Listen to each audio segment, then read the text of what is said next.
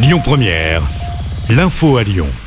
Bonjour Christophe, bonjour à tous. Près de trois heures de débat pour aborder huit thématiques pour Emmanuel Macron et Marine Le Pen.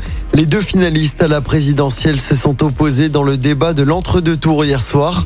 Parmi les sujets abordés, le pouvoir d'achat, l'immigration, l'Europe, la situation en Ukraine, mais également les retraites. Marine Le Pen réfute l'idée d'un départ à 65 ans.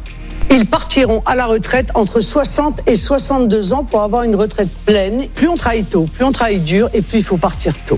Et par conséquent, je propose un système qui est progressif. Tous ceux qui auront eu un premier emploi significatif avant l'âge de 20 ans pourront partir à la retraite à 60 ans après 40 annuités. Et progressivement, au fur et à mesure de l'âge auquel on rentre dans le système, eh bien, on atteindra maximum 42 annuités et 62 ans. Mais la retraite à 65 ans, c'est une injustice absolument insupportable. Et le président sortant a lui répondu dans la foulée et livré sa vision autour des retraites. On l'écoute. Moi, je propose de passer la retraite, le minimum contributif qui est aujourd'hui de 980 euros, à 1100 euros. Bon. Ces progrès, il faut pouvoir les financer. Je ne veux pas que les impôts augmentent. Je ne veux pas augmenter notre dette. Je veux commencer à la rembourser sous ce quinquennat. Et donc, il n'y a qu'une manière de financer, c'est de travailler progressivement plus. Avec un pilier qui est le plein emploi, et un deuxième pilier qui est de décaler l'âge légal, qui est de 62 ans aujourd'hui, de 4 mois par an. Ce qui veut dire que vous atteindrez en 2028 64 ans et en 2031 65 ans. C'est 4 mois par an. Et ce débat a aussi été marqué par quelques attaques des candidats l'un envers l'autre sur la Russie notamment et le prêt de Marine Le Pen auprès de banques russes, mais aussi sur la situation du Covid de la part de la candidate du Rassemblement national envers son opposant. Par ailleurs, un meeting de la République en marche va se tenir ce soir à Villeurbanne. Emmanuel Macron ne fera pas le déplacement, mais plusieurs de ses ministres seront présents tout à l'heure. Bruno Le Maire, Olivier Véran et Gabriel Attal, le porte-parole du gouvernement.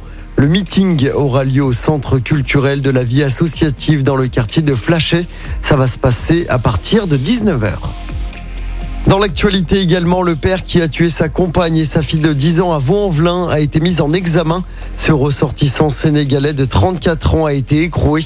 L'enquête se poursuit pour déterminer les circonstances exactes de ce double meurtre à l'arme blanche. Les faits remontent au 4 avril dernier. Le suspect s'était rendu à la police dix jours plus tard. Une enquête ouverte après la découverte du corps d'un ouvrier dans un appartement en cours de rénovation à Lyon. C'est le locataire de l'appartement qui a donné l'alerte mardi soir dans le cinquième. Ce carleur, âgé d'une cinquantaine d'années, aurait été victime d'un malaise. En football, l'OL s'éloigne d'une qualification à une Coupe d'Europe la saison prochaine. Les Lyonnais ont été battus 2-1 hier soir sur la pelouse de Brest. L'OL avait pourtant fait le plus dur en égalisant en seconde période. Avec cette nouvelle défaite, le club lyonnais reste à la huitième place au classement. Les Lyonnais sont à 7 points de la cinquième place.